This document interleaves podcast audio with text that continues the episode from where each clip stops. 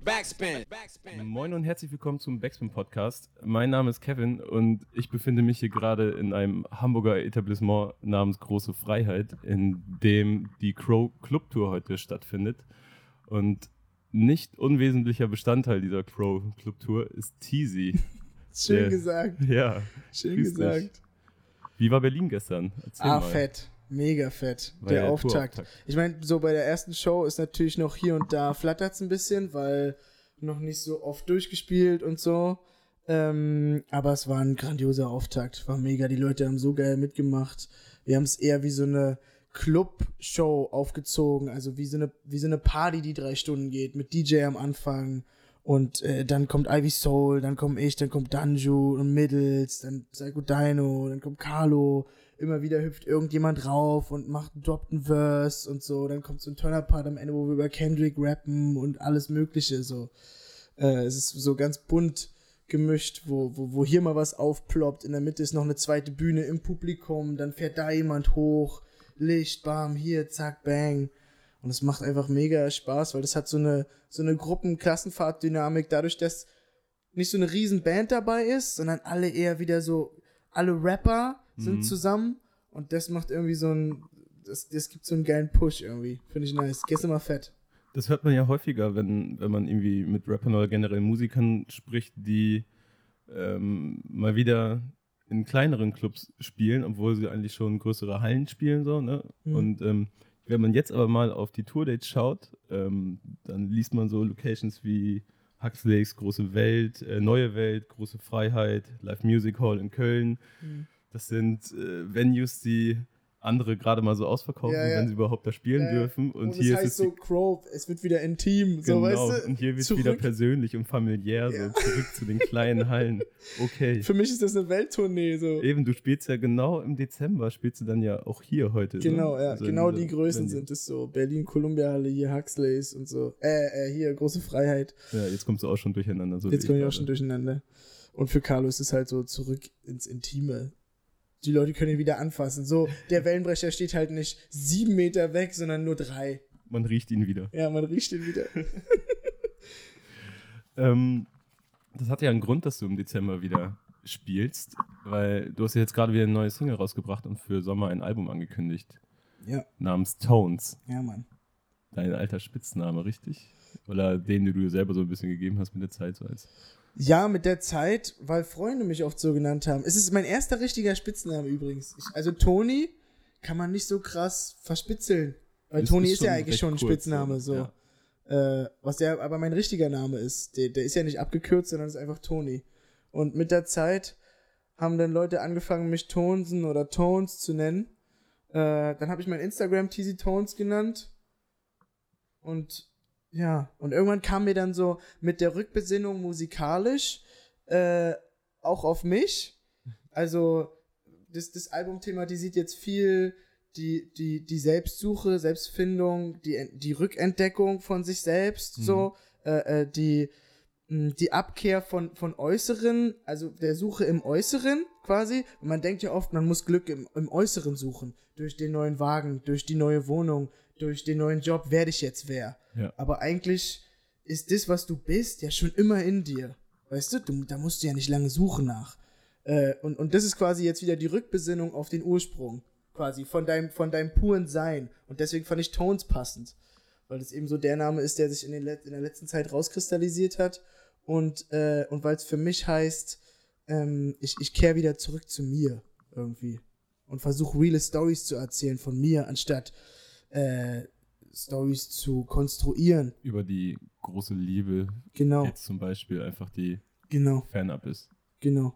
Und zum Beispiel, da ist so ein, so ein Song wie Renaissance total passend, finde ich, weil es äh, vielleicht nach außen jetzt nicht so erwartet eine Seite von mir spiegelt, weil viele Leute vielleicht gar nicht denken, dass die Seite in mir ist. Aber ich, ich weiß es so. Ich, ich, ich fühle mich auf der Bühne oder wenn ich äh, äh, einen, großen Moment persönlich habe, dann fühle ich mich so, wie der Song ist. So, ich, ich, ich stelle mich auf den Tisch und schrei raus. So, meine Ja, das- Freunde das- wissen das und ich genau, weiß das das sagst auch. du ja auch in so einem kleinen Making-of-Video zu dem, zu Genau. dem Song. Genau. Und jetzt ist eben der Unterschied, auf den letzten beiden Alben habe ich mich noch nicht so richtig getraut, das, das rauszugeben, so, die Seite von mir, weil ich dachte, okay, vielleicht verschreckt das die Leute so ein bisschen. Mhm. Hab's immer mal nur so angedeutet, zum Beispiel auf Tag und Nacht mit Danjo und Carlo. Äh, und jetzt dachte ich mir, jetzt ist der richtige Moment, wo du mal, wo du das mal, wo du mal ein bisschen frecher wirst, wo du mit sowas auch mal rausgehst als erstes Lebenszeichen, weißt du? Nicht ja. Safety, sondern, ey, schmeiß das einfach mal raus und guck, wie die Leute es finden. Das merkt man ja auch also wenn man sich das Video anschaut zu Renaissance, finde ich das auch, was du gerade schon meintest, man sieht gleich eine ganz andere Körpersprache als äh, auch die Kleidung und so weiter. Alles wirkt ein bisschen rougher mhm. und auch bodenständiger, aber gar nicht so bodenständig im Sinne von, dass es vorher nicht. Es war ja vorher, vorher auch bodenständig, aber da war es alles irgendwie ein Ticken eleganter. Ne? Dann, also die Fliege ist zum Beispiel jetzt auch verschwunden. Mhm und die Hosenträger. Mhm. Und, äh, ja, ich weiß, was du meinst. Ja. Also es ist, äh, klar, es ist irgendwie mehr, mehr, es ist extrovertierter, ja. finde ich, äh, aber gleichzeitig auch bodenständiger, weil nicht mehr so künstlich. Ja. Das, das, das glaube ich, was du meinst, oder? Es, ja, genau, es wirkt Weil vorher war es so, so, hoch, so Hochglanz und genau, immer der adrette Typ und so. Genau, und das war eben auch mein Ziel, davon wollte ich weg. Weil wir haben. Das ist halt nicht mehr Toni, sondern Tones jetzt. So nach dem Motto. Ja, vielleicht dieses ganze Spiel immer mit den Namen. es ist immer, da ist immer ein Stück von mir drin und äh, jetzt, jetzt mehr als vorher wahrscheinlich. Aber ich weiß schon, ähm, vorher habe ich mich auch immer ein bisschen verkleidet gefühlt. Also ich wollte es ja auch. Ich fand es cool, diesen, diesen Style zu fahren, weil ich selber noch gar nicht drüber nachgedacht habe, äh, wer, wer bin ich im Kern oder ich wollte einfach erstmal nur ein cooles Bild nach außen erzeugen. Und deswegen habe ich mir einen Anzug angezogen und äh, mich, mich, mich, mich schick gemacht, so. Und das hat immer gut funktioniert. Das, das, das fand ich auch selber cool. Und irgendwann kam dann aber die Frage, willst du das, willst du so, soll das Bild von dir nach außen immer so sein? Oder willst du auch irgendwann mal einfach frei sein und, und äh, Menschlichkeit zulassen? Weil du bist ja nicht als Mensch du fühlst dich ja nicht jeden Tag nach, ey, ich step jetzt raus im Anzug und bin mega fly, sondern, ja. ey, ich bin den einen Tag in der Jogginghose, den nächsten Tag bin ich casual in der Jeansjacke und dann kleide ich mich für den Echo äh, richtig gut. Ja. So, weißt du? Und so soll eben auch die Musik sein. Und die Kleidung jetzt. Es, es soll alles ein bisschen freier und spontaner sein. Ja.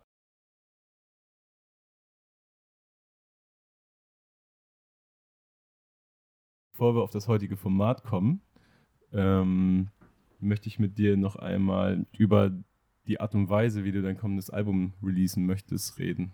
Ja. Ähm, du wirst jetzt quasi Single nach Single veröffentlichen und dann später fügt sich das zu einem Album zusammen, ist aber rein praktisch eine Playlist, richtig? Es ist erstmal eine Playlist, genau, die, die, immer, die immer um eine Single erweitert wird. Und äh, das kommt mir irgendwie sehr zugute. Weil mhm. es ist spontan und launisch, wie ich selbst, mhm. auch im, im Empfindungsprozess und im, im Albumprozess und gerade auch im Hinblick auf die Art, heute Musik zu konsumieren, die ja viel schnelllebiger, schnelllebiger geworden ist, indem man, du hörst ja nicht mehr ein Kendrick-Album, ein Jahr lang oder so, mhm. weil, weil danach musst du warten auf den nächsten, sondern du hörst ein Kendrick-Album zwei Wochen, dann kommt das neue Drake-Album, dann hörst du den zwei Wochen, dann kommt das neue ASAP Rocky-Album, dann der zwei Wochen.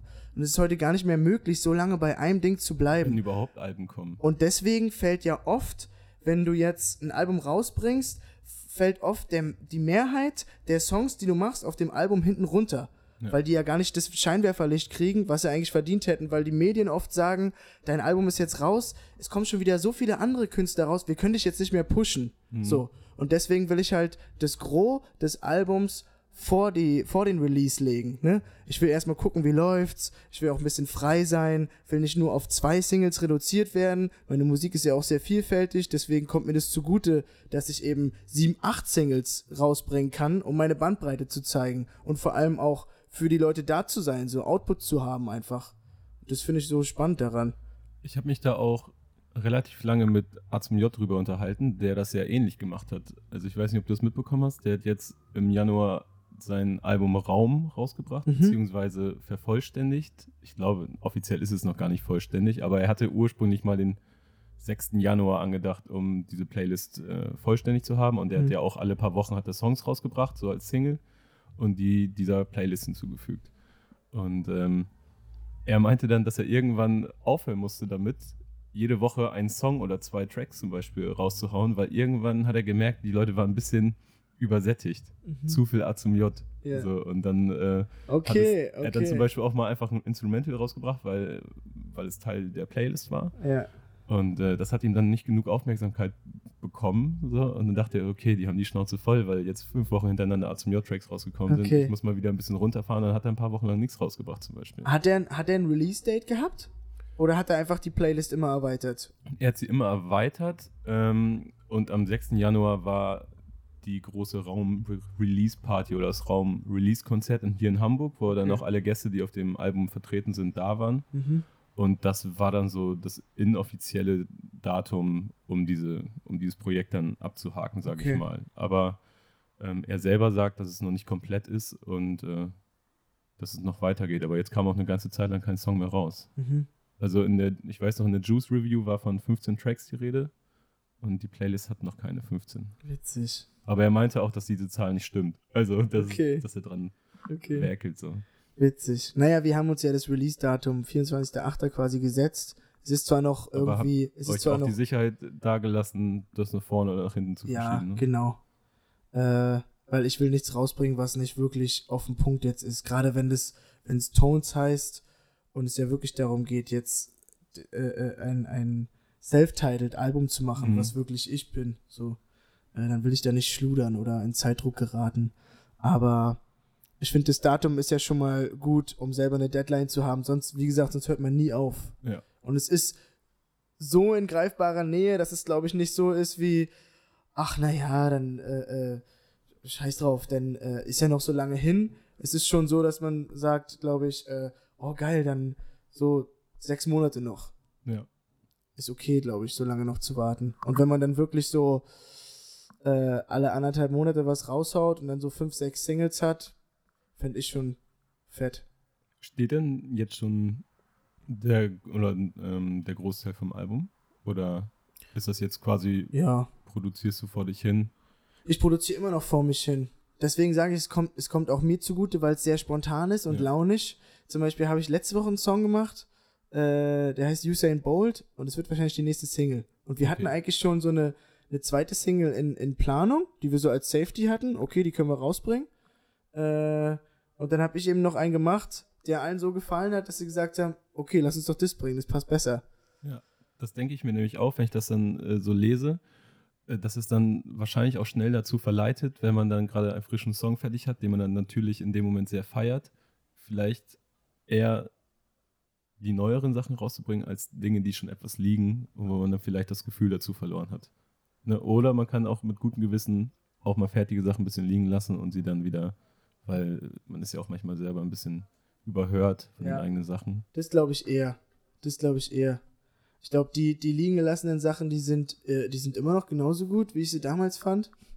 Also damals, jetzt äh, Mitte letzten Jahres habe ich so die ersten Sachen gemacht.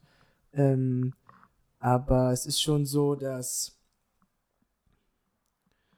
Oh, Blackout. Kennst du Blackout? Einfach so nix mehr im Kopf. Mhm. Ähm, was wollte ich sagen? Klar, es ist schon, der hat jetzt einfach besser reingepasst. Usain Bolt, so, äh, der, der, die zweite Single wäre ein Thementrack gewesen und, äh, um, und, und die, und der, der Usain Bolt, den ich letzte Woche gemacht habe, der ist eben nochmal so ein bisschen wie Renaissance. Nochmal so, hey, hier bin ich wieder. Und deswegen hat der nochmal, äh, der hat nochmal gepasst.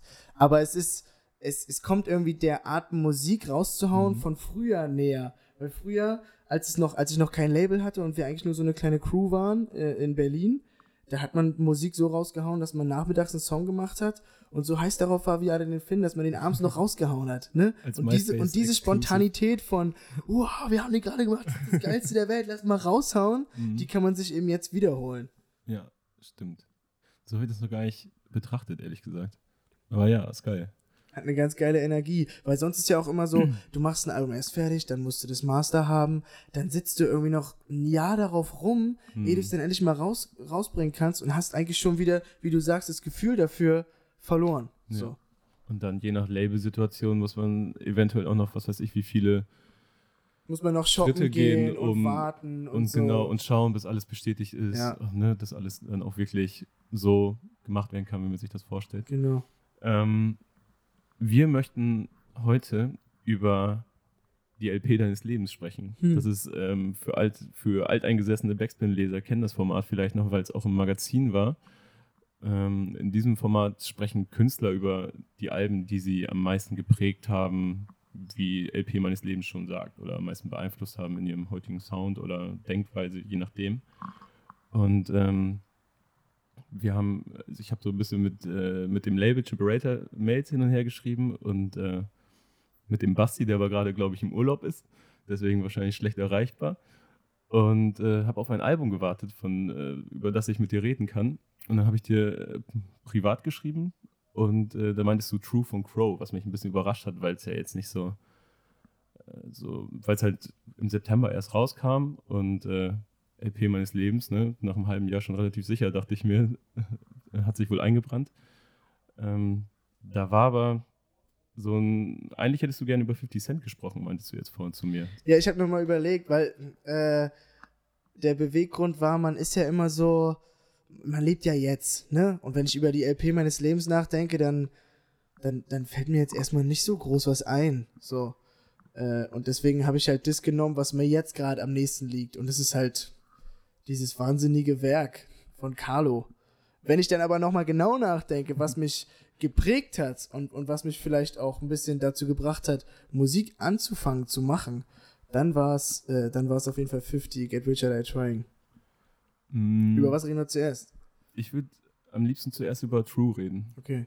weil ich, du warst ja auch da am Produktionsprozess beteiligt Ja. und ähm, man hört dich hier und da äh, so Vocals, äh, Additional Vocals äh, Ja? singen. Ja, ich habe dich ein, zwei Mal rausgehört, meine ich. Geil. Ähm, und generell an der Produktion warst du dabei.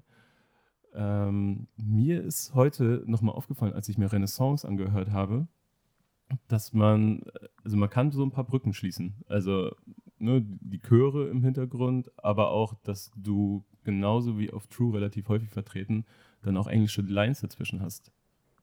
So, und da habe ich auch direkt an True denken müssen. Gerade im, Hin im Hinterkopf gehabt, natürlich, dass du über dieses Album reden möchtest, aber Mhm. ist das dann, ist das vielleicht ein Song, der auch davon dann stark beeinflusst war oder so aus der Zeit, wo du dann daran mitgearbeitet hast? Nee, der eigentlich nicht, muss ich sagen. Der eigentlich nicht. Also die englischen, die Anglizismen kommen schlichtweg davon, dass das in meinem Sprachgebrauch auch viel mehr stattfindet. Dass ich halt durch, durch den englischen Einfluss, den wir ja alle haben, ich meine, man, man weiß immer, wie es ist. Es, es passiert meistens so, dass man zum Beispiel so ein Wort wie nice das erste Mal hört und so denkt, hä, nice, jetzt sagt jeder nice, ist ja voll affig. Ja. Dann sagt man es zum Spaß, weil man die Leute verarschen will, sagt man so, ist ja voll nice und so. Ich habe es mir wieder angewöhnt, einfach LOL auszusprechen. So, genau, lol. Ey, Und Hölle. irgendwann, und irgendwann, bing, ist es drin in deinem Sprachgebrauch, ohne dass du es blöd findest. Ja. Weißt du, das ist wie Moneyboy hören. Heutzutage ist es ganz normal. Früher war es so, äh, was ist das für ein Scheiß? Dann hat man es nachgemacht, weil es affig ist. Und heute sagt man, ey, der neue Moneyboy-Song ist gar nicht schlecht. Ja. So, weißt du, und so sagt man nice und, äh, äh, äh, und was noch und fancy und Ein Freund von mir sagt gerne mal, dass er noch nie so etwas Freches gewitnessed habe. Das ist mega. Das Ja. ist mega. Das ist echt gut. Gewitnessed. Ja, alles so verenglischen. Es macht auch Spaß. Ich finde, es macht, es bringt nochmal so eine neue Dimension in die eigene Musik, finde ich. Es ist jetzt gar nicht mal so, dass ich jetzt rumprollen will mit irgendwelchen englischen äh, äh, Worten, sondern ich will eigentlich nur das wiedergeben, was bei mir im Sprachgebrauch passiert. Und ich finde es auch ziemlich zeitgenössisch, weil man kann es einfach nicht leugnen, dass es bei uns passiert. Sogar meine Mutter sagt so, ist ja nice oder Ja. äh, äh, äh, was geht oder weißt du? Da kann sich ja niemand gegen wehren. Von daher ist es jetzt gar nicht mal true inspiriert, sondern einfach äh, in meinem alltäglichen Sprachgebrauch auch zu finden. Ja, aber Und bei True die- war es ja schon ein bewusstes äh, Stilmittel. Klar, voll. Aber es ist ja überall gerade. Bei UFO, bei Rin, bei Bowie. Es ist ja überall. Ja, F, äh, was, was sind denn da die. Ja, weiß ich, Mir fällt auch spontan kein Beispiel. nicht. weiß ich jetzt nicht. Ist doch überall. Aber es ist doch überall jetzt gerade. Es ist doch überall. Und die Chöre sind, das mache ich ja schon ewig eigentlich, Ja. mit Chören ganz viel hantieren. Aber gerade so. in der Kombination ist es mir dann aufgefallen, dass ich, also, Ne, weil du halt oft genau diese Kombination halt auf True auch häufig hattest äh, oder Ja. Häufig gehört hast. Und da war es ja ein sehr bewusstes Stil. Ich, es, war, es war zufällig, äh, äh, das kann ich jetzt hier mal entblößen, Basti sei mir nicht böse. Äh, Basti hat mir dann noch geschrieben, willst du wirklich True nehmen von Crow? Äh, weil vielleicht stellt es dich so ein bisschen unter den Scheffel. mhm. Äh, und ich habe mir jetzt aber so gedacht, nee, ich finde es einfach ehrlich. Ich, das ist halt gerade das Album, was ich so als, als, das, Mas als das Meisterwerk für mich äh, und gerade weil ich ihn ja auch kenne, so aus den letzten paar Jahren sehe. Und warum soll ich das dann nicht sagen? So. Ich finde es eigentlich auch deswegen äh, ganz interessant, weil du halt so nah an ihm dran bist. Und das war ja gerade aus Kritikersicht ein extrem wichtiges Album für ihn. So, Ja. Weil, Ja. weil ihm vorher halt irgendwie häufig, gerade aus der, aus der Medienwelt, aus der Rap-Medienwelt, sage ich mal, vorgeworfen wurde, irgendwie zu wenig Inhalte zu haben oder zu sehr auf den Mainstream ausgerichtet zu sein und dabei jeder irgendwie denkt so, keine Ahnung, verschenktes Potenzial oder so, ne? Oder das, mh, teilweise wurde so das Gefühl geäußert, dass er nicht das macht, worauf er übelst Bock hat eigentlich so oder was er könnte.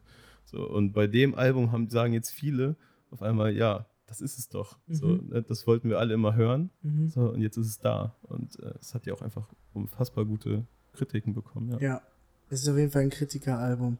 Dafür Ja. ist es leider Es ist ja auch sperrig einfach. Ne? es Dafür- geht anderthalb genau. Stunden. Irgendwie fast, wie viele Tracks sind es? Ich habe die Tracks hier 19, 17. glaub ich. 17, glaube ich. 17? Ja.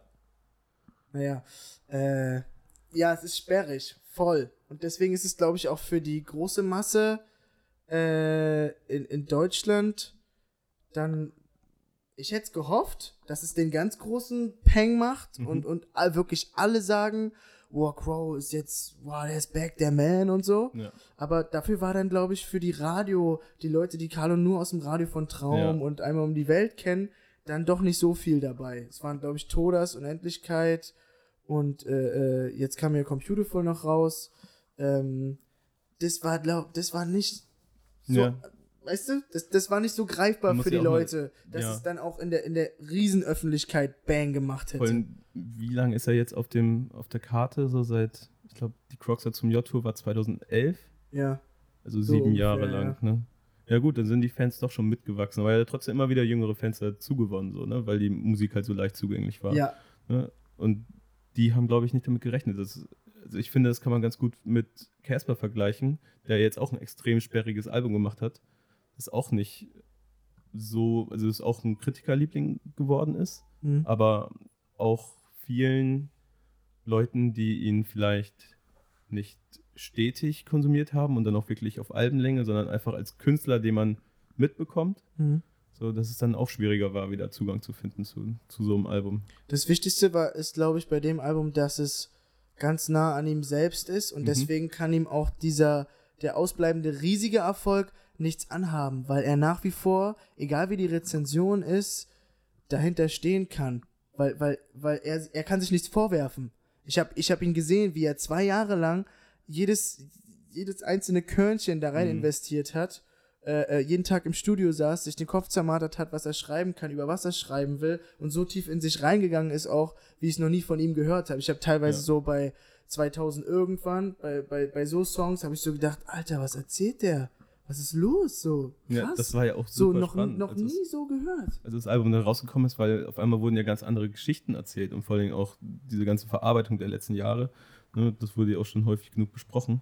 Aber es war ja dann auf einmal viel spannender, Ja. so zuzuhören Ja. einfach. Ne? Und nicht nur Musik zu konsumieren, sondern wirklich zuzuhören und Wirklich zu schauen, mal was, zuzuhören. was er zu erzählen hat. Genau. Und auf einmal ist da wirklich so, auf, vorher gab es nur so die Form von, von, von Crow und auf einmal wird es so ausgemalt in, in, den, in den schillerndsten Farben und auch in Ja. auch mal in Grau und Schwarz und Weiß und in bösen und in schönen Farben und so und auf einmal denkt man, hey, krass, Vor da, allen da ist ja jemand. Vor so. allem kam es zu einem Zeitpunkt, wo in Deutschland gefühlt ja auch schon alles durchgespielt war. So, und dann war es ja eigentlich der perfekte Zeitpunkt, Ja. um sich dann endlich mal auch zu öffnen, sage ich mal. Und das alles so. Aber es ist auf jeden Fall jetzt übel spannend, was nächstes passiert. Ähm, ich habe tatsächlich mal das Gerücht gehört, mal gucken, ob du mir da weiterhelfen kannst, dass das Album auch äh, auf Englisch in Amerika rauskommen sollte. das weiß ich nicht, wie da die. Pläne sind. Ich, ja, ich kann es mir nicht vorstellen, sag ich mal so. Ich kann es mir nicht vorstellen. Ähm, Aber ich weiß, dass der schon wieder an ganz spannenden Projekten sitzt. Der ist einer, der kann gar nicht ohne Musik. Der äh, ist kein, ich mache jetzt nur für den Re Release Mucke, sondern ich mache immer Mucke, weil es meine Therapie ist und meine, meine Art von mich auszudrücken im, im, im, im ganzen Leben. So. Und deswegen sieht man den eigentlich immer im Studio sitzen, egal ob das Album jetzt raus ist und durch, sondern äh, da wird immer gleich weitergemacht. Und deswegen ist es auch, äh, äh, gerade weil ich das so intensiv mitbekommen habe und, und auch die im, äh, äh, im Release-Prozess dann, wie zusammengeschweißt das ganze Team gearbeitet hat, wie geil die Release-Fete war in Berlin in der Ipse, so, die war schon fast historisch für mich, fand ich. Also, äh, was das für ein schöner Prozess war, das zu sehen und begleiten zu dürfen. Ähm, ich habe jetzt wahrscheinlich gar nicht so viel gemacht, wie du am Anfang äh, gesagt hast. Ich habe jetzt nicht mhm. irgendwie viel mitproduziert oder so. Ich, ich saß oft hinten dran und habe ein bisschen mitgetextet äh, und habe hier und da mal eine Klavierline eingespielt und hier und da mal ein paar Drums. Äh, äh, so viel habe ich da jetzt gar nicht gemacht und mal ein paar Chöre eingesungen. Ähm, aber es war trotzdem richtig schön, das zu sehen. Und deswegen ist es eben auch mein, mein Lieblingswerk jetzt gerade. Jetzt gerade ist es das Album meines Lebens. Ja. Neben meinem natürlich. Das, das ist wahrscheinlich jetzt das reale Album meines Lebens, aber ja. äh, das kann ich nicht leugnen. Ähm, dann kommen wir doch einfach mal zu dem Album deines Lebens, das dich so am meisten geprägt hat oder so. Ja. Da meinst du gerade schon, dass es 50 Cent ist ja, mit ja. Get Rich or Die Trying. Das war's. Glaube ich, ein Album, das ganz, ganz, ganz viele Leute geprägt hat. Ja, das war's auf jeden Fall. Das war so, naja, das war so mein Einstieg, auf jeden Fall. Ich erinnere mich auf jeden Fall auch noch, wie man dann nach der Schule nach Hause gerast ist, um irgendwie TRL sehen zu können auf MTV. Ja. Und äh, da kam dann irgendwann dieses geisteskranke Video raus. Ähm, zu in der, also in der Club halt und das lief auf ja. Viva Plus und du hast dich gefragt, wer ist das? Ja. Was soll das? Und äh, also als Kind halt schon so, wer ist das? Ne? Weil man Eminem halt natürlich kannte und Dr. Dre irgendwie auch schon im Begriff war. Ja, das war verrückt. Das war echt verrückt. Das war echt verrückt. Ich war, glaube ich, so. Wann kam das? Es kam 2000, 2003 oder 4? 2002, mhm. 3, 4 ja, so. so. Und ähm, ich weiß auch genau den Moment, als ich es zum ersten Mal gesehen habe, das Video. Und es war direkt so ein. Nicht, bei, nicht wie bei jedem anderen Video, wo man so denkt, oh cool, okay, sondern so. Wer ist das? Wer ist das? Vor ich will mehr erfahren. Vor allem, weil man ja auch als Kind behaupte ich jetzt. Also man kannte in erster Linie natürlich Eminem so als Kind, weil Real Slim Shady, Without ja. Me und so weiter. Und Dr. Dre kannte, kannte man in dem Alter, also mir ging es zumindest so, ich meine, wie alt war ich da? Ich war da zwölf oder elf oder so. Und äh, Dr. Dre war einfach da, weil man Eminem kannte. So, er war der Eminem-Macher. Ja. Das ja auch immer in den Videos so hervorging. Und dann stehen die beiden da in einem Labor und züchten quasi diesen neuen Superstar heran. Wahnsinn in Silicon Valley. So Wahnsinn. So Wahnsinn. Und dann die nächsten Songs auch. Äh, 21 Questions habe ich dann, glaube ich, das als nächstes gehört. Äh, da war auch dieses nice Video, wo er, wo er so Bonnie und Clyde mäßig mit, mm. mit seiner Freundin äh, ist im Haus. Ähm, äh, dann gab es doch noch, dann gab es doch auch die Film Edition, ne? Also ich meine jetzt so, nicht nur das Album, sondern auch der Get Richard I Trying OST, der Soundtrack mhm. zum Film, der Film. Ah, der kam ja nochmal deutlich später raus. Der kommt ne? deutlich später raus. Aber das alles zusammen, das war so eine Ära.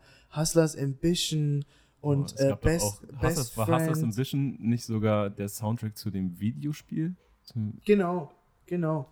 Ja. Äh, also muss man sich mal vorstellen, was er alles gemacht ey, hat. Was das für ein Album war. Und auch bis heute, finde ich, haben die 50 Cent Beats, so die ganzen Produktionen, mhm. Das, hat, das hat so ein, ähm, na, das hat so eine Nase. Weißt du, was ich meine? Also du, du erkennst einen G-Unit-Beat, mhm. einen 50-Cent-Beat, erkennst du einfach raus. Es ist unverkennbar. Das war wirklich eine Zeit lang so Signature. Ja, Sound. diese, diese ja. Art von Gangster-Beats. Und es hat mich selber dann auch, äh, glaube ich, auf den Trichter gebracht, anzufangen zu rappen.